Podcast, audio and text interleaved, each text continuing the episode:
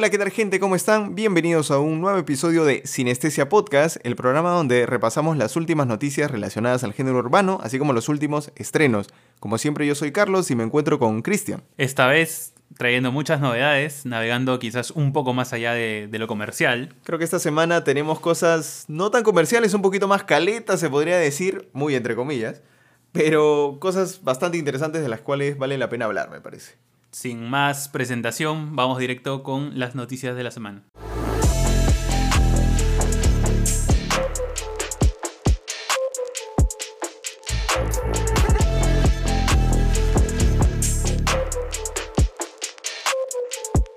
Bueno gente, ya estamos en la sección de noticias de la semana para traerle las últimas novedades del género urbano.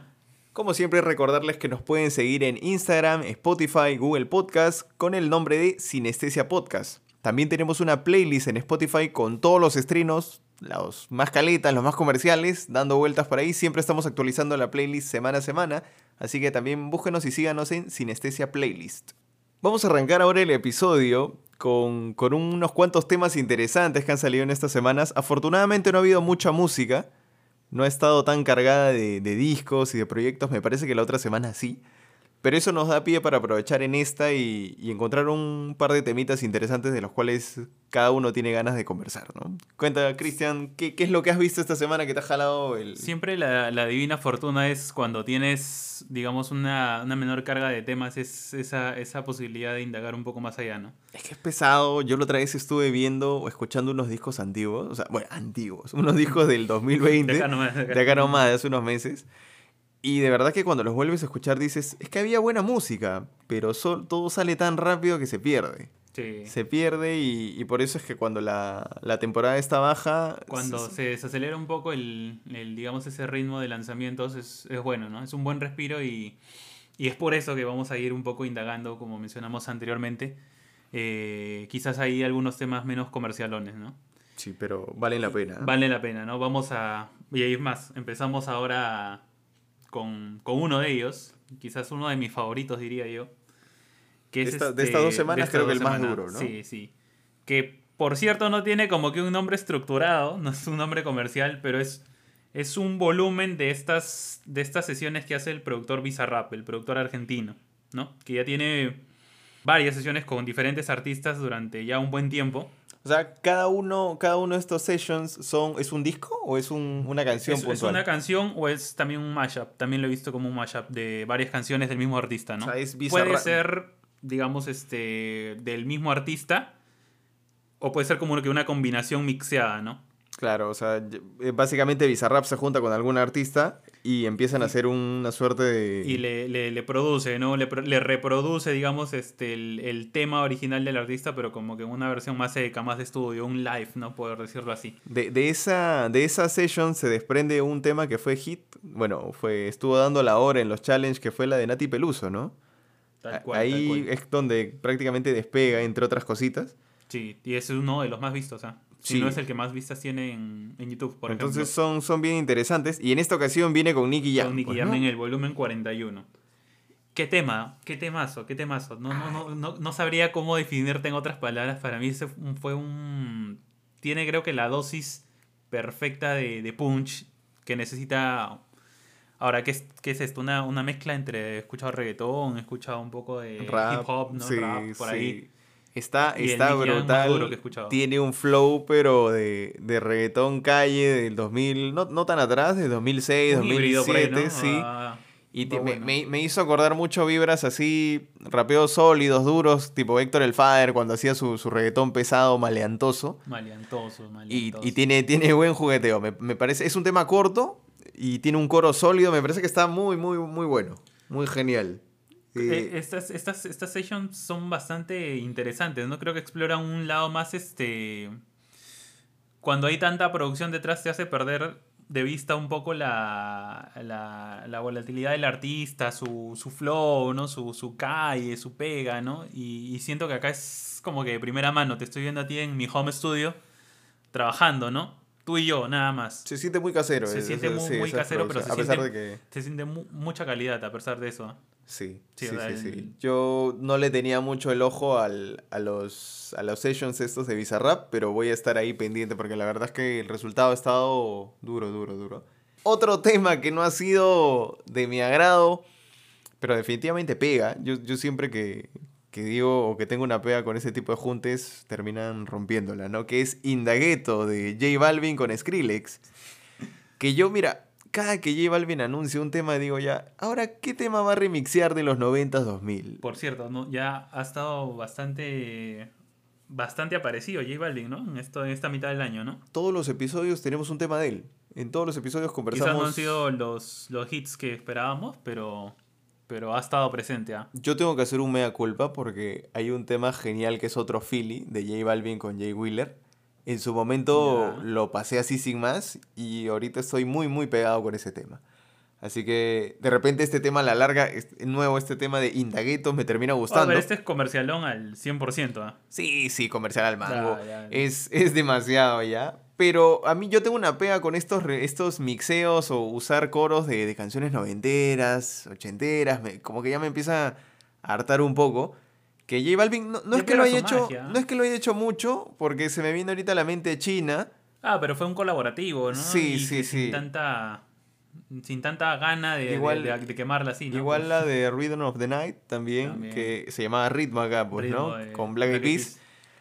Y es como que, ¿cuál será la siguiente canción de Balvin? ¿What is Love? ¿Alguna de Yo esas espero cosas? un tema más original. ¿Sabes que estoy esperando algo más original Sí. si no es una producción de él? Sí, no de un- porque Un álbum, un EP, no sé. nadie discute la, la- el, el beat está muy duro, el beat está rico. Yo estoy con muchas ganas de un trabajo de él, pero como, como mejor me gusta, digámoslo, ¿no? Más atrás. Colores, por ahí, ¿no? Pero Colores, ¿tú crees que habrá pegado? Porque Colores desapareció rápido. Hasta Colores, creo yo. ¿ah? Hasta Colores creo que tenía por ahí todavía la esencia de Balvin. Porque ¿Sabes si cuál- te vas en retrospectiva, yo ¿Cuál creo que sí pegó y estuvo, ¿ah? cuál pegó y estuvo bueno? Que marcó su esencia, Vibras. Vibras también. Vibras claro. fue un tema, eh, fue un discazo. Un discazo. Sí, sí, entonces... Pero eh, creo que ahí mantiene su línea, ¿no? No, no, no, no. Acá está bien salpicado, siento yo, en el 2021.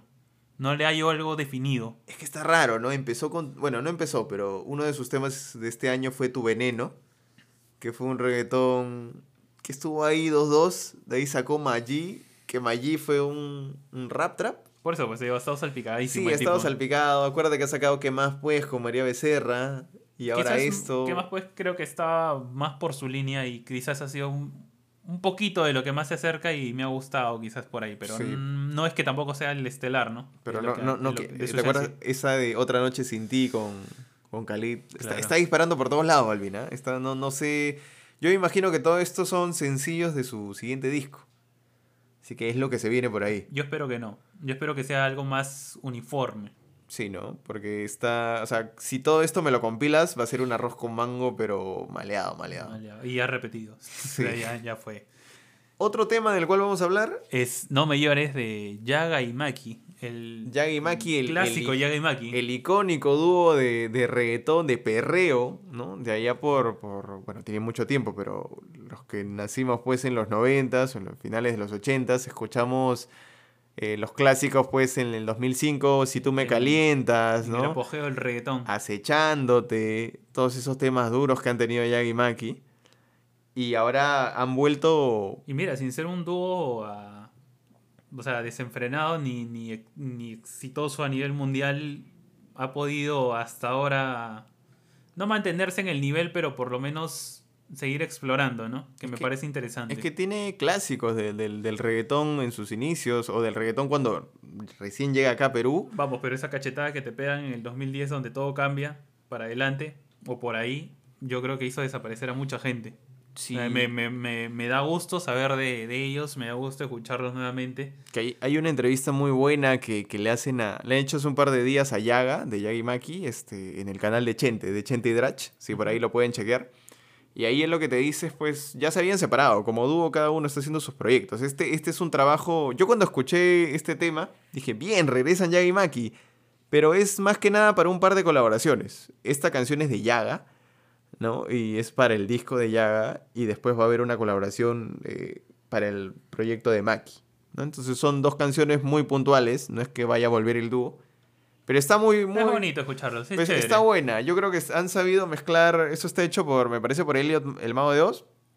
Y tiene, tiene un, un beat coqueto, un beat con reminiscencias así al, al reggaetón un poquito antiguo. Sí, sí, su buena esencia tiene ahí. Me, me, me gustó mucho. Un Es jugueteo con Noche de Entierro que es un- también... es un buen...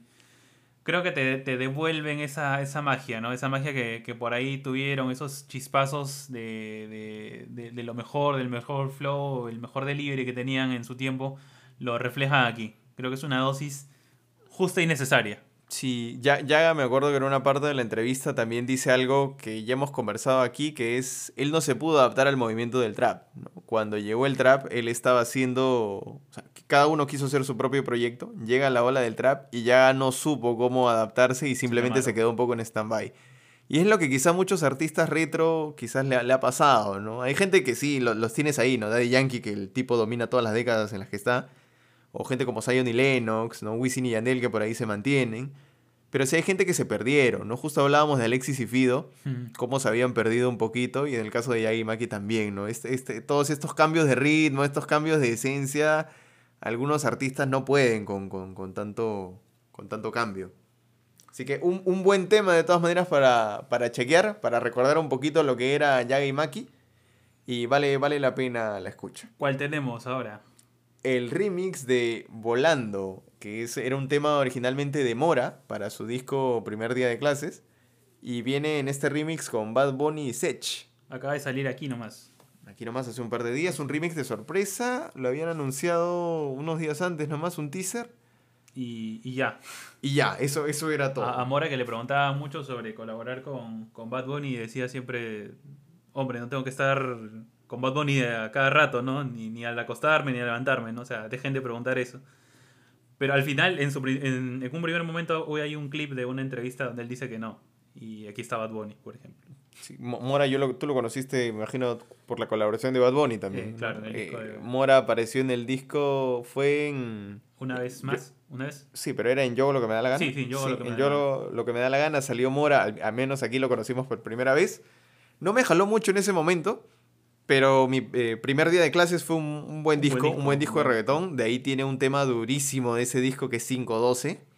Perreo, Al- pero Al, al cual, por cierto, la gente está esperando, bueno, al menos yo también estoy esperando el remix, ¿no? es que es un, es un- es un reggaetón bien, bien rico. Creo que es el que más ha pegado. Para perrear, Al menos eh, espero no equivocarme. con a, mi gusto es muy bueno. Sí, ese es para perrear con buzo, ese, ese perreo. Está, Sí, está sí, mu- muy sí. bueno, 512. Pero de, Volviendo vol- volviendo al tema, es Volando Remix, una, una nueva colaboración con Bad Bunny y ahora se suma Sech. Yo debo decir que el tema me terminó al principio, o, eh, en, un inicio me, me resultó algo indiferente, pero al final el, rapeo del chanteo de Bad Bunny es muy bueno.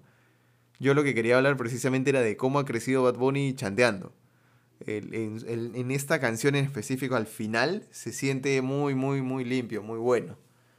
¿Qué, qué, qué, qué, boost le da Bad Bunny, ¿no? Siempre al, a, los, a, lo- a este tipo de temas, ¿no? A este tipo de colaboraciones, ¿no? Siento Sí. que la presencia de por sí ya, ya te dice que hay, hay un level arriba en la canción, ¿no? sí, es algo interesante. Por, por otro lado, Sech, Sech creo que cumplió, estuvo ahí, no, no fui muy fan de su participación. Y algo que me pasa con estos remix bravos es que generalmente el artista de la canción original se, se queda perdido, ¿no?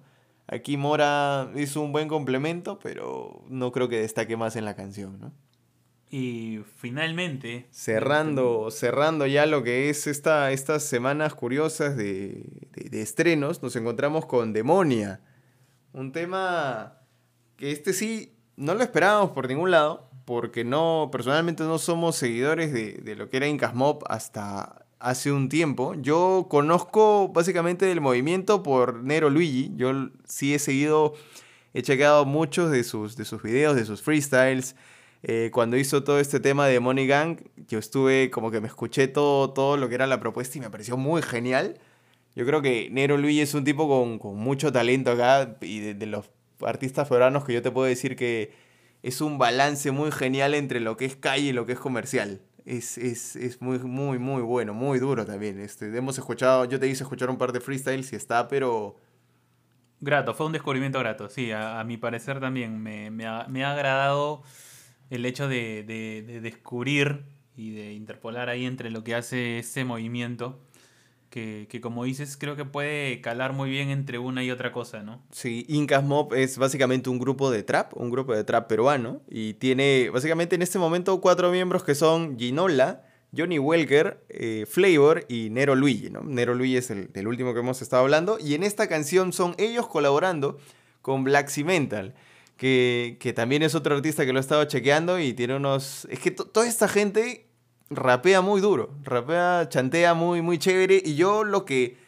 Lo que destaco y que hace tiempo yo no me había dado cuenta en, en la escena del trap, en la escena del rap peruano, es la, la- cómo han mejorado la calidad de beats. O sea, tienen gente muy buena ahí trabajando, se nota que es gente que con, muchas, con mucho power y, y eso se ve reflejado en, lo- en- la calidad de la música. Creo que la- la- las herramientas también cada día están más al alcance de, de aquellos que quieren trabajar en, en música, ¿no? Que quieren trabajar en el, en el escenario urbano, ¿no? En el enfoque urbano, en el género urbano.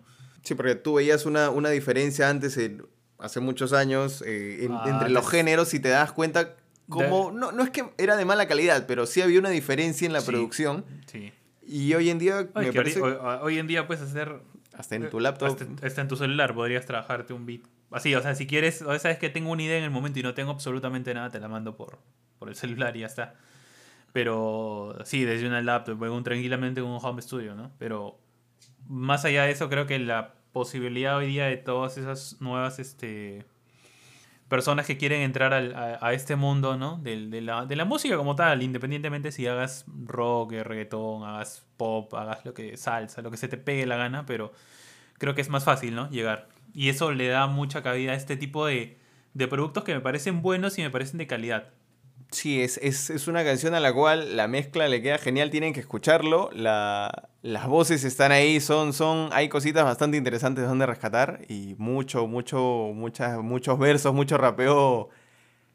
Yo encuentro mucha genialidad ahí. Hay cosas con mucho potencial, muy calle, como te digo, es, esa mezcla de lo calle con lo comercial siempre es bien recibida. Salvando mucho, muchas distancias, obviamente, me trae mucho recuerdo, tipo lo que puede ser gente como Ñengo Flow.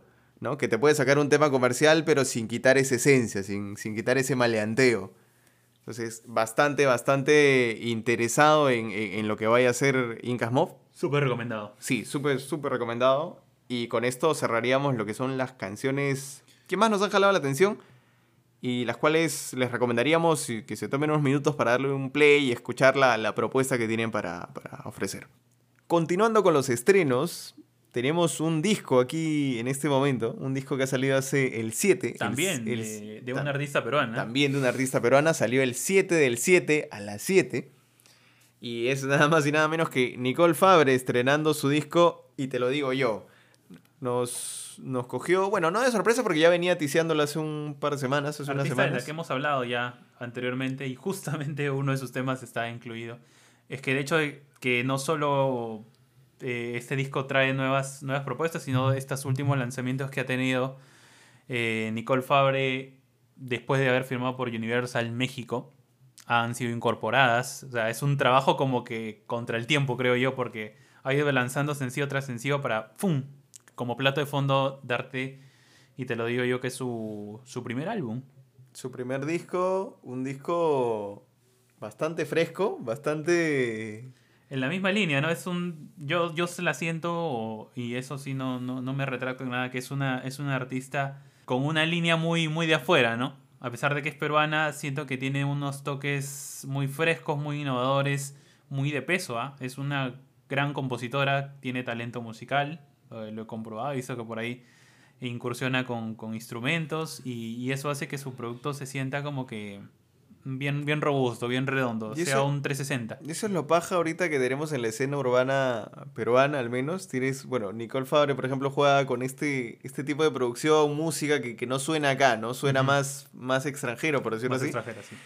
Tiene una onda muy, muy marcada y hablando, siendo un poco más este, preciso en lo que es el disco, una línea bien pop, ¿no? Bien marcada, si bien es cierto, no es un pop que se produzca todos los días aquí en Lima, Perú, ni en Perú, pero que, que la sienta muy bien. Yo siento que no desentona para nada, que ella tranquilamente se ha sabido acoplar y tiene muy bien marcadas sus referencias. Que eso es muy bueno. Tú sabes que un músico y un artista debe tener bien marcadas sus referencias para saber qué es lo que quiere hacer, qué es lo que quiere transmitir, ¿no? O sea, saber de dónde vienes, qué es lo que te pegó, cómo manejas tú tu musicalización, tus instrumentos y qué es lo que quieres crear, ¿no? Es como que un... Ha sido bien instruido para tú instruir, ¿no? Es un 360, tal cual.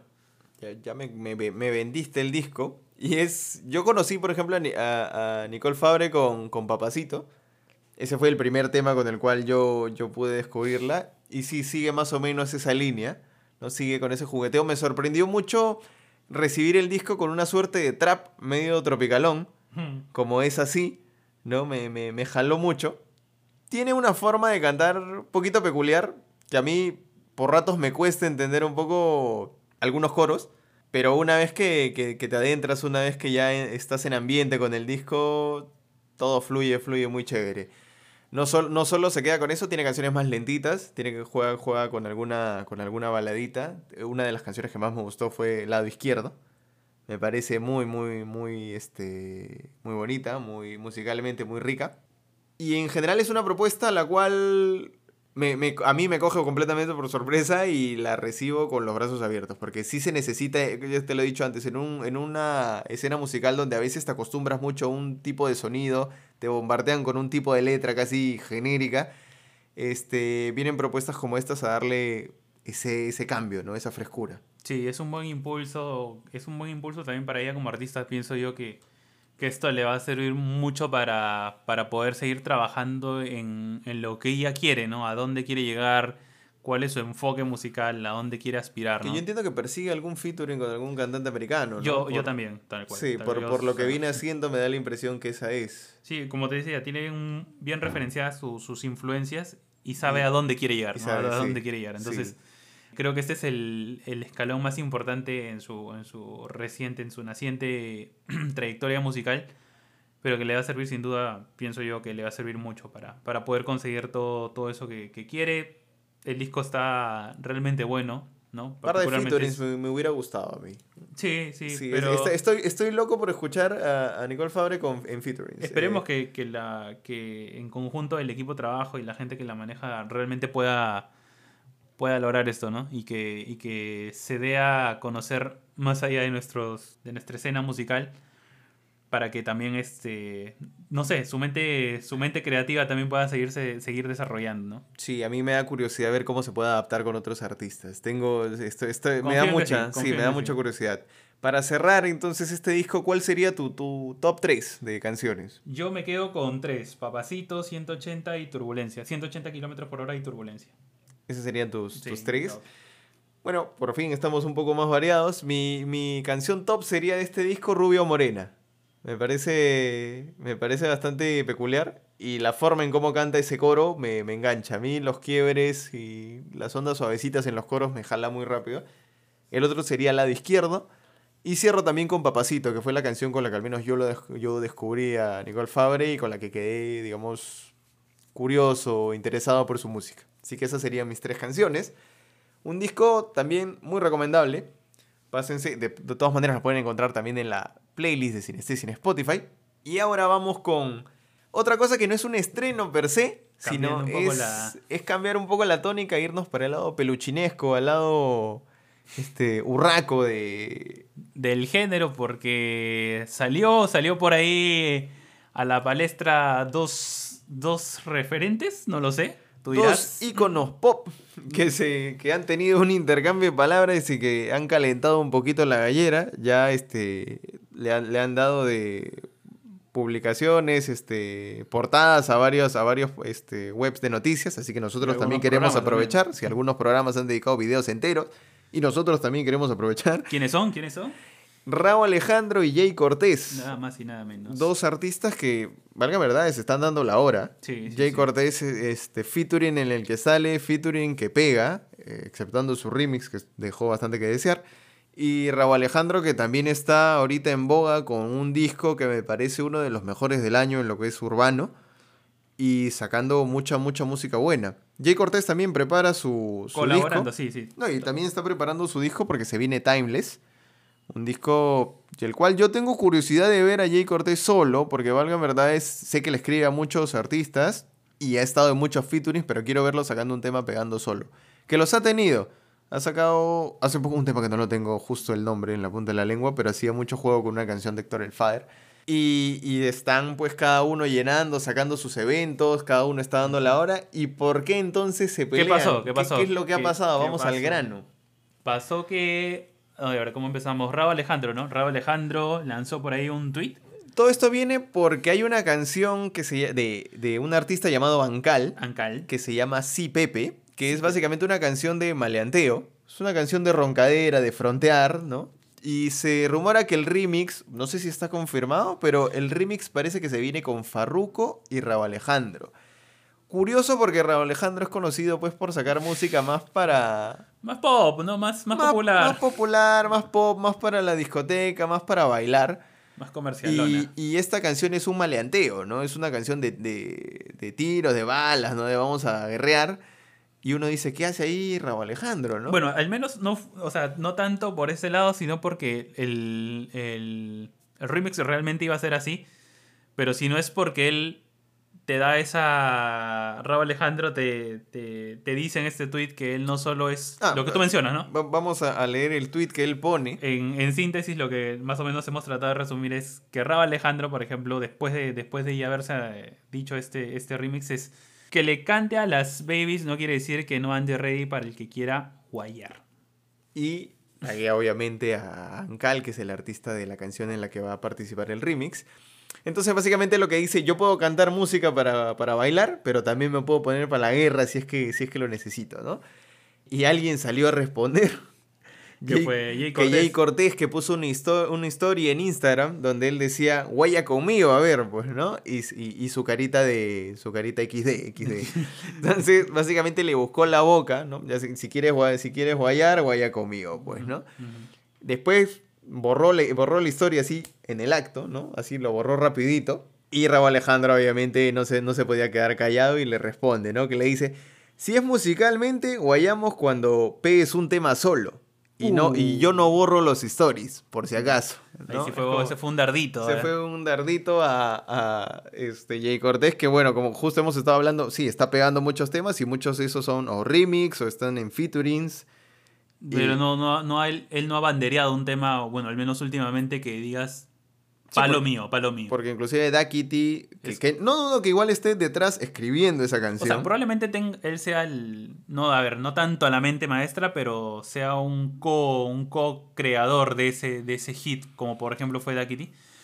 Pero digamos que nunca se le ha visto, él- o sea, bueno, al menos en los últimos tiempos no es que él solo haya salido a dar un palo mundial, ¿no? Sí. Como por ejemplo puede jactarse Rabo Alejandro que acaba de hacer todo de ti. Así es, exacto. Entonces, es lo que Rabo Alejandro le dice, ¿no? Pues si quieres guayar, guaya, pero con un tema que tenga solo, pues, ¿no? Un tema que tú hayas pegado solito. Tú solo. Entonces, ya este, estamos así como vieja chismosa, y, sí, y le dijo esto y le dijo el otro. Y entonces, Rabo- este, para cerrar, Jay Cortés lo que responde es, bueno, tú pegas los temas solos, le dice, ¿no? Porque yo veo un escuadrón. E inmediatamente lo que pone es una foto de una de las canciones de precisamente el disco Viceversa.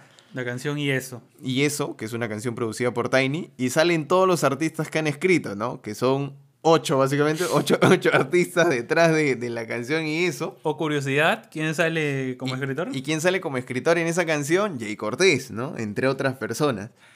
Tema curioso porque ocho, o- ocho Oye, artistas... Exagerado. ¿no? Yo cuando vi esto dije, Es- ocho para tres es- minutos. Es dos un minutos. poquito exagerado, aunque yo creo que también eso se debe, ya dejando un tema porque ahí muere básicamente el intercambio que han tenido esta- estas dos, pero lo que me llama la atención es ocho artistas para, para un tema, y yo creo que eso también se debe a, a cómo se hace la música hoy en día. O sea, que la cla- entiendo a las personas que dicen, es que es imposible ocho personas escribiendo simplemente para decir muévete mami, ¿no?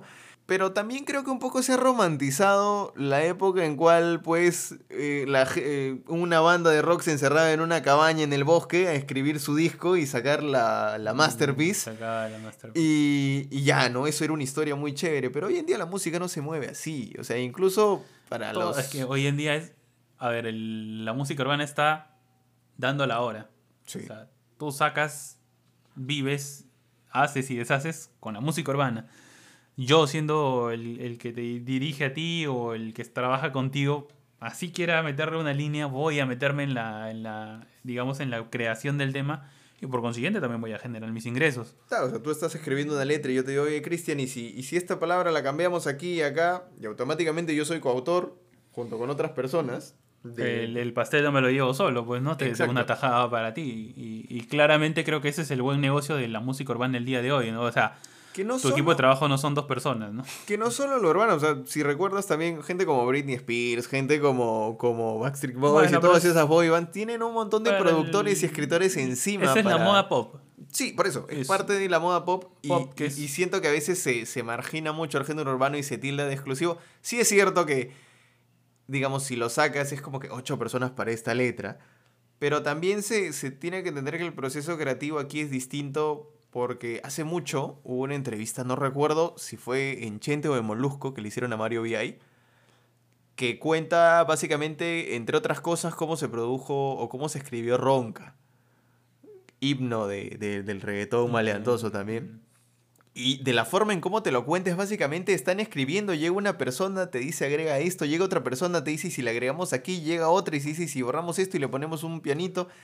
Y la canción se termina siendo como que 20 personas. Pero realmente todos están aportando su granito de arena. Entonces es válido que todos, digamos, tengan sus créditos. ¿no? Entonces es esta forma de, de, de- de crear música la que a veces le hace ruido a algunas personas que dicen es que no puede ser, ¿no? Mucha gente para, para entre comillas, tan poca calidad musical, dicen, ¿no? Entonces a veces se rajan un poquito las vestiduras. Nos estamos desviando brutal porque estamos hablando básicamente del proceso creativo urbano. Pero en síntesis, Un poco para de- aterrizar nuevamente en lo que estábamos, es, es eso, ¿no? Es que Jay Cortés debe estar tan metido en tantas canciones que ya eh, lo, lo debes encontrar hasta en la un- sopa. Sí, ya es un poco entrar al. No sé, al, al cuarto oscuro que, que innecesariamente tú quieres sacar, ¿no? No, no, hay, no hay ahorita una escena oscura en la que se tiran unos a otros como, como hubo de repente hace, hace varios años ya, ¿no? Esa escena para mí ya desapareció. La tiradera, tú extrañas las buenas tiraderas de, de reggaetón. O sea, hay buenas tiraderas en el reggaetón clásico, pero yo creo que esa... O sea, yo creo que el ambiente ya no se presta para eso. Sí, porque es. Aparte, estamos hablando de tiraderas y de que si se peleó. Son dos artistas pop realmente. O sea, O sea, el, el background que tiene Jay Cortés y Raúl Alejandro son artistas realmente pop, ¿no? Ninguno tiene un particular. Este, no, no, no sé de sus inicios. Sí, es de qué, qué tan calle sean, porque No. que hasta donde yo sé, Jay Cortés Cortés. empezó con una suerte de boy band, Sí, ¿no? Haciendo música pop. Música. Y Raúl Alejandro no lo sé, pero no te diría tampoco que empezó siendo un maleante, ¿no? Entonces, como que no viene mucho sentido que los dos, que sí, que yo guerreo más que tú, que ¿qué me vas a hablar? De pistolas y de títeres y de y que yo controlo tal bloque cuando ambos No. sabemos que los dos los dos no podían caminar pues por ninguna zona, porque Sí. al menos a mí no me inspira, o sea, vengo de escuchar y esto lo digo por tercera vez la entrevista de Yaga de que le hizo Chenti Drach. Yaga por si, te cuento, él antes de empezar en la música él se decide porque le disparan, porque se fue a Estados Unidos básicamente a vender droga y se puso a meter en un territorio que ya estaba controlado por alguien, le metieron bala, el tipo se desangró casi se muere y por eso se dedicó a la música. Entonces tienes ese background y, y esa gente, obviamente Yankee también ha estado metido con, con tiros, ¿te acuerdas de sus historias? Eh, Héctor el Padre, entonces es gente que venía de una escuela más, Que más calle era calle, y ¿no? que realmente si guerreaba, guerreaba con tiraderas y guerreaba hablando el sentir callejero, bueno o malo. Entonces tienes a Jay Cortés y a Raúl Alejandro peleándose. Como dos pollitos ahí en Como- tina. sí, entonces es como que. Y yo, yo no veo a alguien. Yo no veo. ¿De verdad te emocionarías por una tiradera de Jay No, Cortés y Raúl no, Alejandro? No. no. Yo creo que. Merecen innecesaria, creo yo. Yo creo que esto es más un jugueteo para. Para un eventual featuring o tema. No. Y si hay un pique. juego, quizás, ¿no? Sí, al final resulta que de repente los dos salen en el remix de CPP y que todos quedamos como unos payasos. ¿Qué ha Ah, pasado? Ha pasado tipos, han pasado escenas así, medias amarillistas en las que se promociona una cosa y sale otra. Sí, entonces yo no creo que esto vaya más allá. Y si, y si se fuera a ir, la verdad, no veo unas tiraderas que valgan la pena. Digamos, a menos que tú me digas, pues es Mikey Tower guerreando con alguien. ahí sí me emociono, ¿no? Porque el, el lápiz de Mikey Towers es duro, es pesado. Pero Ya no hay, ya no hay y es como te vuelvo a decir innecesario. No, no lo veo, no veo que se dé, no, no quiero que se dé. no, ¿Tú crees que estas tiraderas también tengan como ocho compositores? No, no, es uno contra uno. Una tiradera tiene que ser uno, contra uno, ¿no? Porque es, ocho compositores y ya perdiste. ¿no? como decía Residente, a mí no me puede escribir alguien una tiradera porque es mi sentir, mi enojo contra esa persona, ¿no? Así que Sí, sí, sí. Es, es- no me la puede escribir otra persona. es tal cual el significado, ¿no? Sí.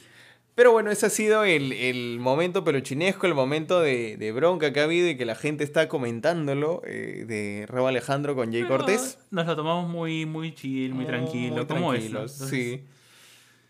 Bueno, no, no esperamos nada y simplemente esperamos que todo esto se, se disipe y que ambos sigan aportando ¿no? al género como, como lo han sabido hacer ya durante estos últimos tiempos. Correcto. Entonces, habiendo dicho eso, nos vamos ya a las despedidas.